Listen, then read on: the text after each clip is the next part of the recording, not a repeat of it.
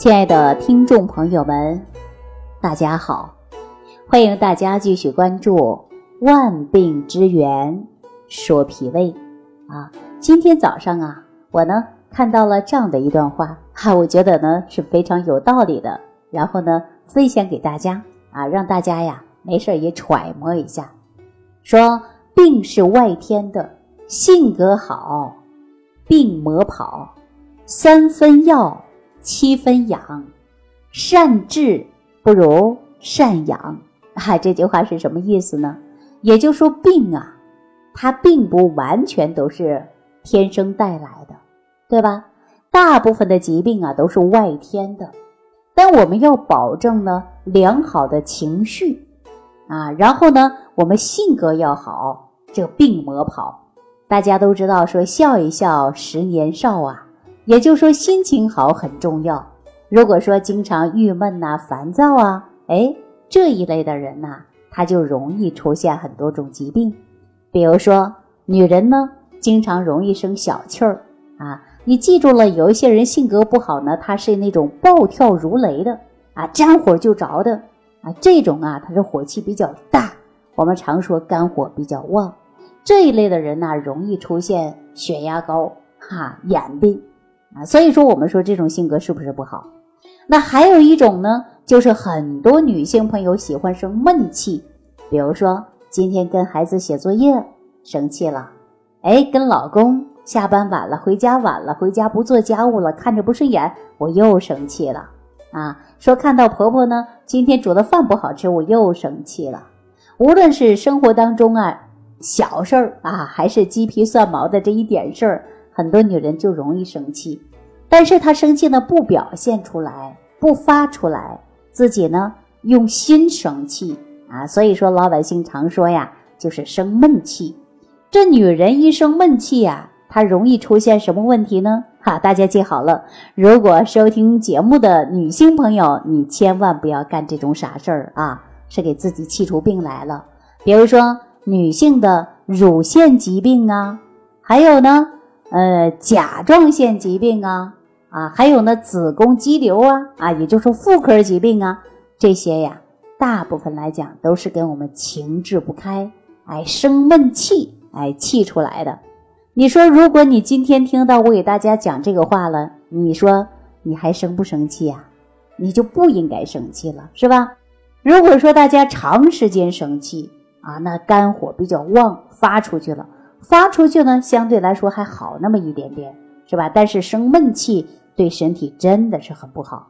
那我们说女人生闷气，男人生不生闷气啊？同样如此。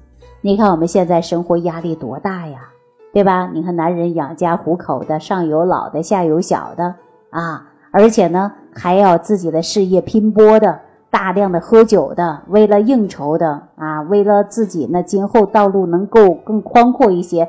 你看有多少人，那就是透支健康、透支生命去换明天，是吧？实际当中啊，我都不建议啊。我们应该遵守《黄帝内经》当中的养生方法啊，就是不妄想啊，别过多的贪，放下贪嗔痴哈。所以说，我们没有这些欲望了，哎，过个平平淡淡的生活，哎，正常的养好身体，这比什么都强，是吧？为什么我们老古人说呀，人活百岁不是梦？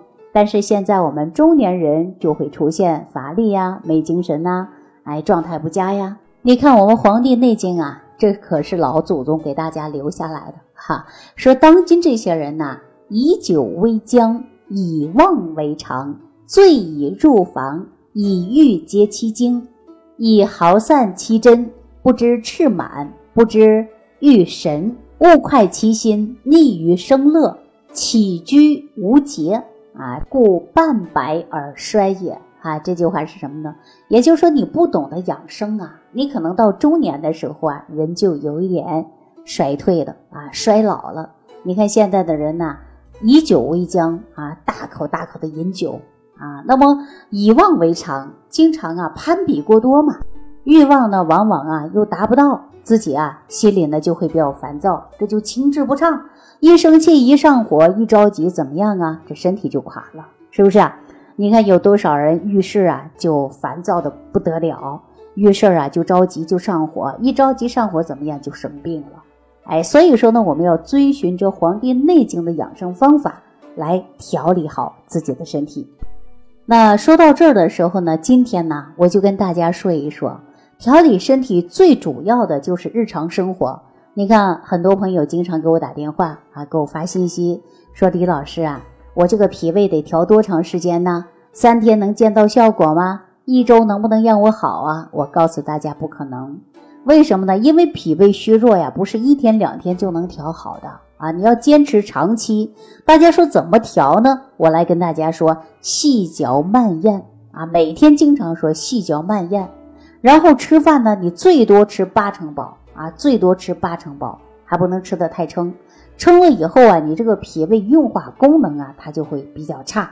所以呢，大家把生活当中这些细节做到了，你就是在养护脾胃。那我再次告诉大家，养护脾胃啊，不是一天两天的事儿，是终身的大事业。我们现在说小孩不要用眼过度，以免呢说没几岁啊就戴个眼镜，眼镜呢一摘呀就摘不下去了，戴可能就戴一辈子。为什么告诉大家养护呢？不是养一时，是养一辈子。也就是说，从人出生之后，我们应该注重脾胃，对吧？脾胃好，那么我们吸收的营养足，五脏六腑、四肢百骸都能得到充足的营养，那身体能不好吗？那你看人现在为什么虚呀？有多少人给我打电话说，我吃饭最快，三分钟啊就能搞定。我告诉大家，这不是本事，这是什么呀？哎，这就是给自己啊增加脾胃负担。所以说，你细嚼慢咽，这样呢，对你的脾胃绝对是有一定的养护的。还有很多女人问我说：“李老师，我怎么养皮肤好、气色好啊？”我说：“结婚了没有？结婚了，生孩子没有？我都抱孙子了。好，那你就记住了，女人当月子一样养自己，看你的气色好，精神状态好。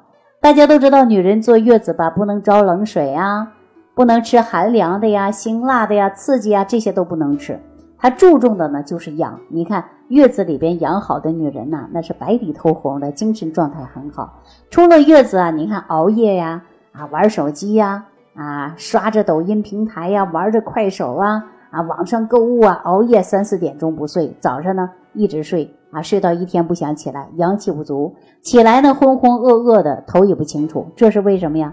这就是大家呀没有遵循着我们自然的规律生活。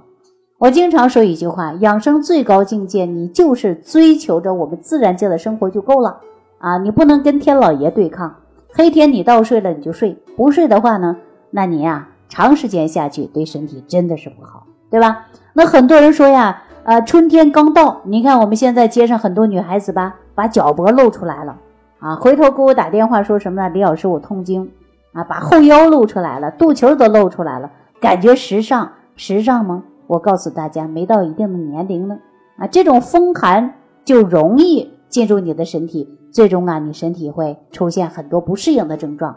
我们说呀，你得病容易，去病啊，它就有难度了。我希望大家呀，在春季的时候呢，还没有那么太热啊，记住了，你不要把那脚脖露出来啊，也不要把那后腰露出来，也不要穿一些露脐装。记住，这样我来看啊，按照我这种眼光看。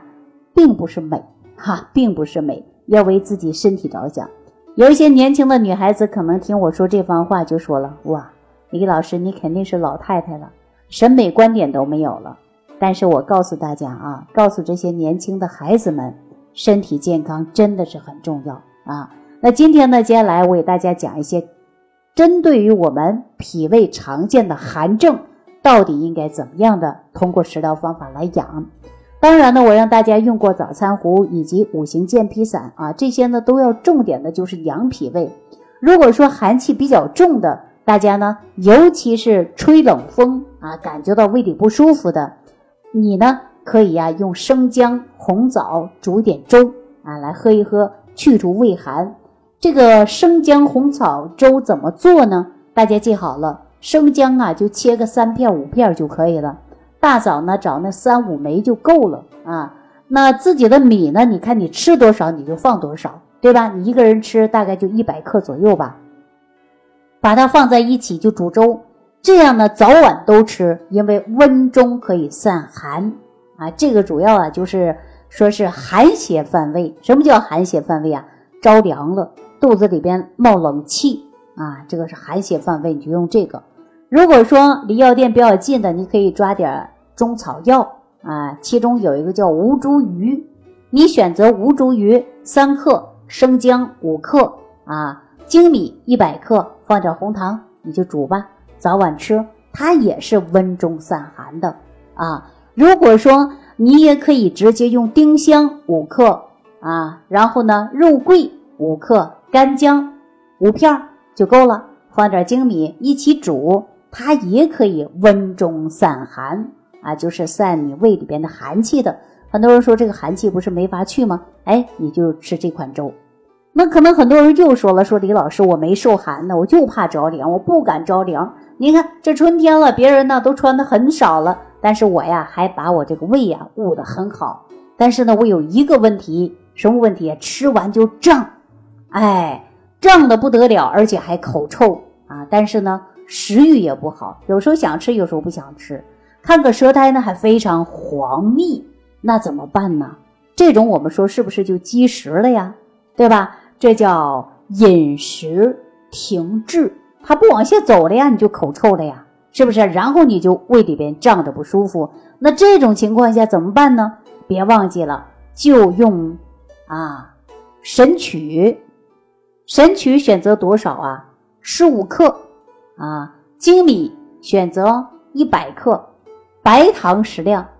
我们怎么煮呢？这个时候有点注意方法，大家记住了啊！先将神曲捣碎了，然后呢煎水。煎水以后呢，用的是药汁，然后跟粥啊一起煮啊。如果有谷芽的，你也放点谷芽，再放点山楂。就像我以前给大家讲到的，用焦三鲜的水来煮粥，这个呢就可以啊消食、调脾和胃的啊。这个方法呢也是非常好。如果说病史时间比较久，那么还有一款药膳啊，就是胡萝卜。啊，大家可以选择胡萝卜。这胡萝卜啊，我以往呢经常让大家吃，因为它可以补充维生素 A 嘛。然后呢，买点淮山，哎，放点鸡内金，一起给它煮汤，啊，一起给它煮汤。煮完这个汤干嘛呢？你就啊加一点点呐红糖，然后呢热饮啊健脾助消化的消食的。大家记住了吗？你就用淮山啊鸡内金。啊，胡萝卜啊，给它一起煮成汤，对吧？煮汤以后呢，你放一点点红糖，哎，这就是非常好了，对吧？好，那今天就给大家说这么多啊，因为脾胃病呢是比较多的。那如果说你一生气就胃胀，一生气胃里边就不舒服，那这种情况下我们应该吃点什么好呢？好，那这个话题呀，我们下一期节目当中再跟大家分析。好。感谢朋友的收听啊！感谢大家点赞、关注、评论。如果有需要我帮助的地方，大家可以留言给我啊。如果你觉得这档节目呢，您受益了啊，一直在收听，别忘记了转发。另外呢，给我打个满分。好，再次感谢大家，感恩李老师的精彩讲解。如果想要联系李老师，您直接点击节目播放页下方标有“点击交流”字样的小黄条，就可以直接微信咨询您的问题。祝您健康，欢迎您继续收听。